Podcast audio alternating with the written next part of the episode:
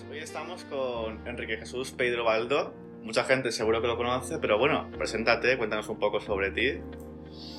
Hola, pues nada, mira, pues bueno, yo mi formación es básicamente clásica, soy, soy pianista y tengo formación en dirección coral y dirección de orquesta.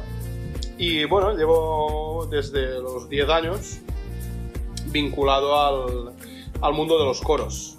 ¿Vale? Empecé, bueno, empecé pues, cantando en un coro infantil, y después ya pasé a un coro de adulto, hasta que, bueno, pues estuve unos cuantos años de mi vida, eh, y bueno, y después ya me metí en el tema de, de la dirección de los coros, y bueno, pues hasta, hasta hoy. Hablamos de música coral y hablamos de los beneficios que esta música tiene, sobre todo para mejor los más jóvenes. Hablamos de música coral infantil. Bueno, a ver, eh, la música coral es, es, beneficiosa tanto a nivel infantil, a nivel juvenil, como para, para gente... Mira, yo empecé eh, mis inicios en, en, la dirección coral. He de reconocer que fue un poco, un poco atrevido porque apenas, apenas sin, sin ninguna noción de, de dirección, ¿no? sí, sí, que evidentemente tenía, tenía, en aquel momento tenía más, más, más ilusión que, que formación. Eh, me propusieron hacerme cargo, me propusieron dirigir un coro, un coro muy curioso, de, bueno, un coro de lo que vulgarmente decimos un coro de, de mayores, un coro de, de, gente de la tercera edad. En este caso era un coro pues, bueno, que pertenecía a una, a una asociación de, de la tercera edad. Claro, yo en aquel momento tenía 16 años, entonces te puedes imaginar la, la, la, brecha, la brecha de edad Era una persona de 16 años trabajando con personas de 70, 75, 80, una verdadera... Claro, en ese momento, mmm, a ver, fueron unos, unos meses duros de, de, decir, bueno, tampoco sabía muy bien cómo, cómo acabar de, enfocar el trabajo, porque claro, yo quería trabajar como, como veía que otros directores trabajaban con sus coros, pero era un sistema que evidentemente no, no funcionaba. Hasta que, bueno, pues poco a poco tuve que ir eh, tirando de imaginación, tirando de inventiva para, para, intentar adaptar un sistema que me funcionase a mí trabajando y, por supuesto, a, a esta gente eh, pues, pues, para cantar, ¿no? Y bueno, pues poco a poco empecé a desarrollar, digamos, un, bueno, no, no voy a decir un sistema de, ensayo propio, pero sí que sí que he creado mi, mi propia idiosincrasia para, para, ensayar, que al final de todo es la que estoy aplicando en todas las agrupaciones en las cuales hoy, hoy en día yo tengo la suerte de trabajar con ellos, tanto con coros infantiles como con coros de gente un poco más, más mayor. Entonces, bueno, pues esos fueron mis, mis inicios con este tipo de gente. Y, la verdad es que a día de hoy, eh, 25 años después, después de un paréntesis de 4 o 5 años sin estar con ellos, pero bueno, me propusieron, me propusieron volver y a día de hoy sigo, sigo trabajando con, con esta formación, ¿vale? Eh, evidentemente, pues la gran mayoría de personas que estaban en su día, pues por, por, desgracia hoy ya no están con nosotros, pero bueno, es un coro que dentro de todo se ha ido renovando la gente y bueno, y, y la verdad es que lo pasamos muy bien, trabajamos, trabajamos mucho y, y bueno, estamos consiguiendo resultados muy, eh, muy, muy dignos ¿no? para, para, lo que es la característica del coro, para las aspiraciones y, y sobre todo pues para el tipo de formación que, ¿Y cuáles crees que son las principales diferencias entre una formación más juvenil, más infantil de voces blancas, con una formación adulta? A ver, fundamentalmente las diferencias, evidentemente, eh, hablando siempre desde el punto de vista amateur, ¿vale? Eh, yo sí que es verdad que he trabajado casi siempre con coros, con coros amateurs, entonces es verdad, eh, bueno, eso viene por la propia, por la propia por, digamos, por la propia edad. ¿Vale? Yo no hago discriminación ninguna en, en cuanto a edades, pero es verdad que, claro, la, la mente está... No es, no es, lo mismo una... Un, por desgracia, no es lo mismo un cerebro a los 20 años, a los 15 años, que un cerebro a los 75 años. Claro, lógicamente el nivel de, de comprensión muchas veces muchas veces es, es, más costoso, evidentemente. Y, y, bueno, entonces, claro, diríamos que cuesta, cuesta un poco más. A, nivel de trabajo yo siempre lo enfoco exactamente igual, ¿vale? trabajo, pero claro, cuesta muchísimo más trabajar con gente, con gente mayor que con, que con voces blancas. Evidentemente la voz blanca, bueno, la frescura de la voz no es la misma, ni muchísimo menos. Evidentemente, eh, como decíamos, la, capacidad para asimilar conceptos, para asimilar el, el, trabajo que se hace, pues lógicamente no es, no es igual. Diríamos que el proceso es muchísimo, muchísimo más rápido y, y por ende más, más reconfortante con un coro de voces blancas, aunque, aunque de verdad con un coro, bueno, con los coros mayores, que yo digo, bueno, el trabajo, el trabajo es muy, muy, muy, muy agradecido, muy agradecido. Y ves, eh, el, trabajo con un coro, con un coro de gente adulta es un poco, eh, como diría yo, como lo califico yo, un trabajo más de, de hormiguita. Lento, pero, pero constante, constante, constante, y al final, bueno, pues, eh, sabiendo en todo momento los objetivos que quieres conseguir, pues se puede, se puede conseguir. Como has nombrado, llevas muchos años metido en coros, en formaciones. ¿Y por qué recomiendas que, por ejemplo, la gente más joven, que le tiene ese, a lo mejor ese pánico a meterse en coros más infantiles, ¿por qué recomiendas que se, aspire a poder formar más agrupaciones juveniles? A ver, eh, hoy en día estamos, eh, ¿sabes qué pasa? Estamos muy condicionados eh, por, por, programas televisivos no voy a nombrar, pero que bueno, que todos, que todos conocemos. Eh, yo, claro, hoy en día la palabra cantar, ¿vale? La palabra cantar, digamos que se ha, se ha banalizado mucho, La palabra cantar. Y de hecho voy a, voy a citar, me acuerdo un día haciendo, haciendo zapping en la tele y, estaba, bueno, estaba, estuve ojeando, estaba viendo un rato el programa, uno de los programas que presentaba Andrés Buenafuente. No recuerdo ni en qué canal, ni, Pero sí que me acuerdo que estaba haciendo un monólogo sobre, sobre el canto. Y, y me hizo gracia una cosa, y, no puedo estar más de acuerdo con él, porque me decía, eh, decía, pones un canal y sale uno cantando. Cambias de canal y hay otro cantando. Vuelves a cambiar de canal y hay otro cantando. Y hoy en día todos cantan. Claro, e-, ese, ese, ese todos cantan eso todos cantan ha contribuido un poco a banalizar y a, hacer y a parecer, hacer ver que el canto o que la actividad del canto es una es fácil cuando en absoluto lo es requiere de un trabajo requiere de un entrenamiento requiere de una técnica y requiere de, una formación específica vocal eh, claro. Eh, todo esto ha hecho ver que, bueno pues que sí que hoy en día cualquiera puede cantar. Es verdad cualquiera con un mínimo de, voz, de entonación, de afinación puede cantar, es verdad. Pero también, también hoy en día, pues este tipo de programas creo que no hacen, no hacen ningún, ningún favor a, diríamos, lo que sería la práctica del canto a nivel profesional o semiprofesional, Eh, entonces, eh, claro, hoy en día los muchos coros, de hecho muchos coros juveniles que hemos estado topando, con, de hecho con el que, con el que yo dirijo actualmente, eh, estamos teniendo ese tipo de problema porque hay gente que se cree que el lugar de un coro está en la, en, la Academia de Operación Triunfo, a lo mejor. Entonces, claro, el trabajo, hoy en día hay muchísima literatura, muchísima música coral, sobre todo coral para voces blancas, escrita que es absolutamente maravillosa. Hay hay un repertorio maravilloso hay unos compositores que están escribiendo música que es fantástica. Claro, eh, a mí se me cae un poco el alma a los pies cuando llego y claro, y a veces me preguntan, oye, es que podríamos cantar...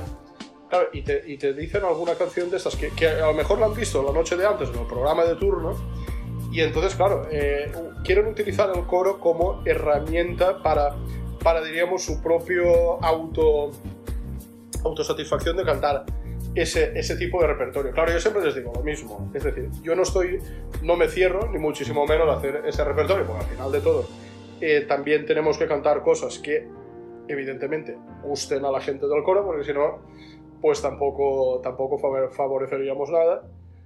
Pero claro, realmente eh, el coro tiene que trabajar un repertorio coral. No el coro tiene que trabajar canciones individuales y bueno, para eso ya están. Si, si quieres eso, pues oye, intenta eh, empezar una carrera como solista y bueno, y si tienes suerte, pues por allí que vamos. Vale.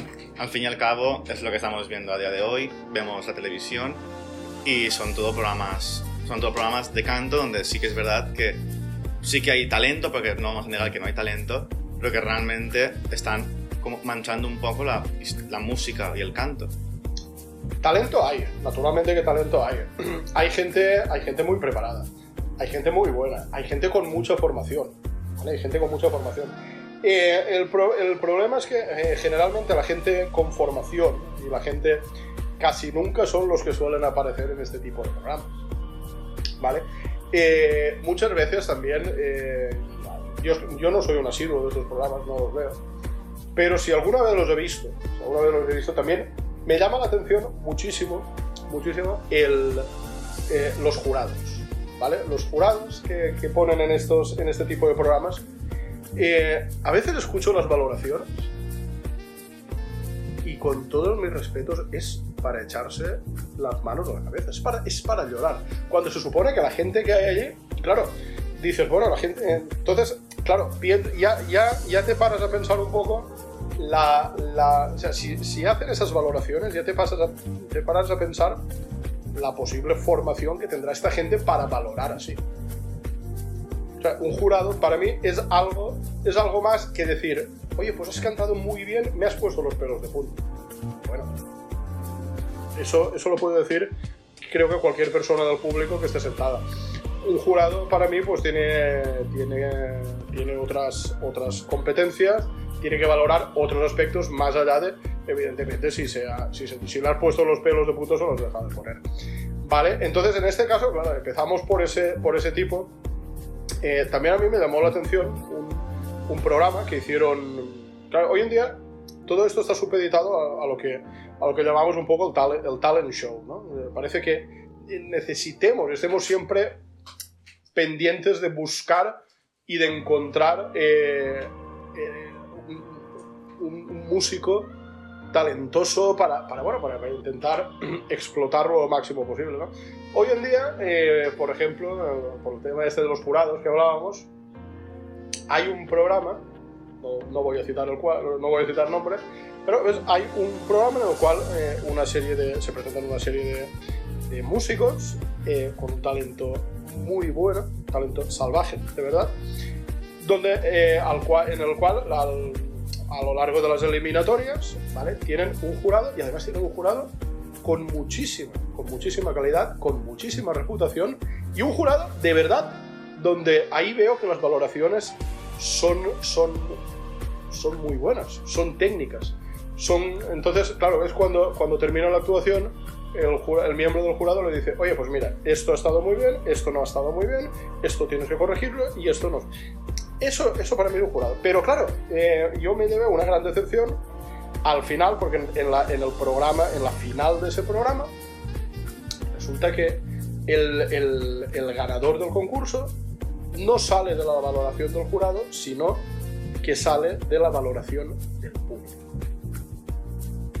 Mi pregunta es, si al final el ganador lo va a elegir el público, ¿para qué queremos durante 6, 7, 8 programas? ¿Para qué queremos un jurado de esa altura, de esa reputación, de ese nivel, si al final el, el- el- el ganador lo elige el público con sus llamadas? No tiene sentido. O sea, eso responde a la necesidad de cubrir ese, ese talent show que hoy en día pues estamos, parece que estamos necesitados de buscar el, el- el mejor en todo ese, en todo ese, ese, ese. ¿Y hacia dónde crees que evoluciona la música coral en este mundo de música comercial? No, a ver, la música coral, la música coral está viva, está más viva que nunca. La, música- la música coral está muy viva. En eso nos corresponde un poco a los, a los directores, nos corresponde también a, bueno, a toda, eh, nos corresponde a toda esta gente que, estamos en contacto con, este tipo de música. Nos corresponde también, eh, yo creo que como depositarios de este, este tipo de música, nos toca eh, enamorar a nuestra, gente, porque también eh, es muy difícil, es muy difícil trabajar, por ejemplo, una de las dificultades que me estoy encontrando yo con, con el coro juvenil, el coro juvenil que llevo, porque con, la gente mayor es otra historia, pero con el coro juvenil es que eh, les cuesta muchísimo, muchísimo motivarse. Les cuesta muchísimo encontrar algo que les guste, pero precisamente por lo que estábamos hablando antes. ¿Vale? Porque yo me apunto a un coro porque resulta que me gusta cantar canciones de X. ¿Vale? Pero no, en el momento que. Claro, en el momento que trabajamos música coral, escrita, precisamente para nuestra formación, para un tipo de formación como la nuestra. Eh, música coral escrita por los compositores, además hay una serie de compositores hoy en día, eh, tanto nacionales como internacionales, pero bueno, en España hay una, hay una calidad hoy en día de compositores para música coral, tanto adulta como de voces blancas, sin ir más lejos, eh, Joshua Verdin, sin ir más lejos, eh, Alberto Alcaraz, Eva Ugalde, es decir, hay una serie de compositores de una calidad tremenda, hacen una música fabulosa, fabulosa, eh, y, no sé por qué, pues a la gente, a la gente del coro, a la gente del coro, luego al público se, vamos, se entusiasma escuchando este tipo de música, pero a la gente del coro les cuesta, no sé por qué les cuesta asimilar y les cuesta, diríamos, les cuesta que les guste. No sé por qué. Es un problema que, que estamos ahí dando vueltas a ver cómo se puede, cómo se puede solucionar el tema de la, de la motivación. Eh, estamos, estamos viendo de organizar talleres, de organizar cosas para, para que, lógicamente, también la gente trabaje con, otra, con otros con otros directores, con compositores, que, que, no se limite siempre su actividad al, al, puro, al puro ensayo, diríamos. ¿no? Al fin y al cabo es lo que hablábamos. Cambiando un poco de rama, muchas veces se menosprecia el trabajo de, del músico. Un trabajo que, por ejemplo, ya en formación, ya como que se intenta separar de, de lo académico cuando realmente una, una, formación en música requiere tanto de el, casi el mismo esfuerzo, incluso más, que una formación académica eh, curricular como puede ser un grado universitario. Sí, a ver, el, el, el, trabajo del músico, bueno, primero y principal, que, hay muchísima gente que todavía no considera la música como un trabajo, ¿vale? A mí muchísima gente, muchísima gente me han, preguntado muchas veces, oye, ¿tú en qué trabajas? Y cuando yo les he dicho, soy músico, y después me han preguntado, no, no, pero, pero ¿de qué vives? ¿No? Y les cuesta, les cuesta mucha gente pensar y, y asimilar eso, ¿no? Eh, sigue viéndose un poco como, como, como una carrera, como como, como el típico músico bohemio, ¿no? Es decir, cuando, cuando, dices, cuando le dices a una persona que vives de la música, yo creo que se te imaginan con la guitarra debajo del brazo y cantando. ¿vale? Bueno, hay gente que evidentemente opta por ese camino, hay gente que no. Pero bueno, es verdad que es muy difícil, es un mundo muy difícil, es un mundo muy complicado, pero sí, sí que se, sí que se puede, sí que se puede pero lógicamente es un, esto requiere pues, muchos años de constancia, muchos años de formación, muchos años de sacrificio y, y bueno, y no, voy a, y no voy a negarlo, y un golpe de suerte. Pero sí que sé. Al fin y al cabo, lo hablamos con formación, un niño que empieza a tocar el violín, el primer año de su formación es a cómo coger el arco. Sí, a ver, hoy en día, hoy en día la formación, claro, la formación hoy en día eh, ha evolucionado muchísimo porque antes, antes prácticamente sin saber, sin saber leer eh, prácticamente una nota, ya te daban el instrumento y bueno, eh, ahora no, ahora evidentemente empiezas con una base más técnica, con lenguaje musical y cuando ya llevas una, un tiempo ya empiezas con instrumento y tal. Por eso también muchas veces cae tanta gente por el camino, ¿no? Porque, claro, la formación hoy en día afortunadamente parece que están saliendo, digamos, nuevas técnicas de enseñanza en las cuales compaginan desde el primer día la formación instrumental con la formación más técnica del músico. Porque, a ver, tú hoy en día le explicas a un niño que quiere tocar el piano o la trompeta o lo que sea. Le dices, no, tú ahora tienes que hacer tres años de solfeo y dentro de tres años te daremos la trompeta. Y ese niño, evidentemente, pues no va a seguir adelante música, eso, es, así. Pero si tú desde el primer día eh, empiezas a compaginarle el instrumento. Eh, eh, puedes, puedes abrirle camino y puedes crear en esa, en, ese, en, ese, en esa persona la inquietud necesaria para que, para que, que pueda desarrollar unos estudios musicales pues, con, con solvencia. Y hablando un poco más de ti, ¿en qué proyectos te encuentras ahora mismo inmerso o hacia dónde crees que se van a mover los próximos años?